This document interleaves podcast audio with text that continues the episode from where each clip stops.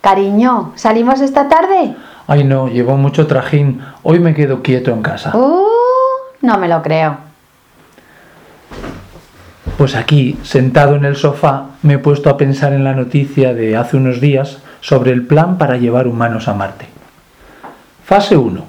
En los próximos 10 años, construir un intercambiador en la Luna o sus cercanías con las estructuras necesarias para ir desde allí a Marte, a saber, un módulo de atraque para los vehículos que lleguen desde la Tierra o de regreso de Marte.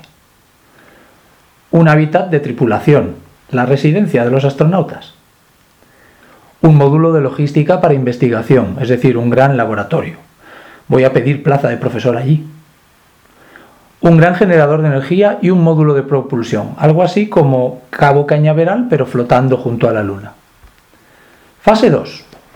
Hacia el año 2027, una tripulación pasaría un año entero en la Luna, no solo en su superficie, sino conmutando frecuentemente entre distintas órbitas cislunares, esto es, situadas entre la Tierra y la Luna y alrededor de esta, como el que va diariamente de Alcorcón a Madrid a trabajar. El objetivo es aprender a vivir en ese medio inicialmente tan hostil como es el espacio exterior. En sucesivas misiones iría llegando al intercambiador todo el material necesario para la gran misión a Marte. Después confiamos haber construido el llamado vehículo de espacio profundo, capaz de albergar y transportar hacia el planeta rojo todo lo necesario para que la tripulación más valiente de la historia pueda aguantar los tres años que duraría la misión marciana, la fase 3.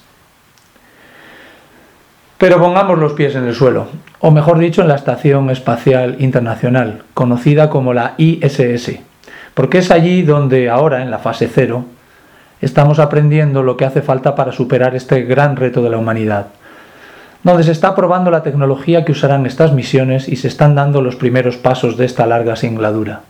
Literalmente, pues esta misma semana, dos astronautas de la expedición 51 realizaban el paseo espacial número 200 en la historia.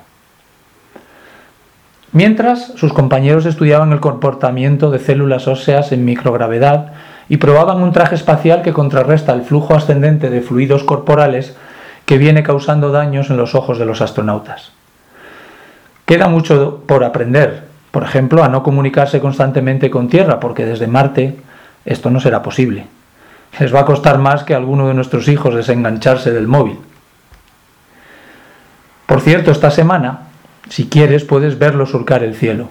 Avistar la ISS en el cielo nocturno es muy fácil un punto brillante, sin parpadeo, que se mueve uniformemente de un extremo al otro del cielo en unos 5 minutos.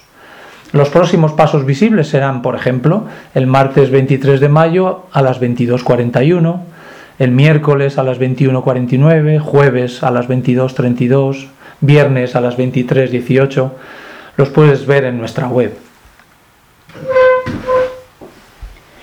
La respuesta a la pregunta de la semana pasada es...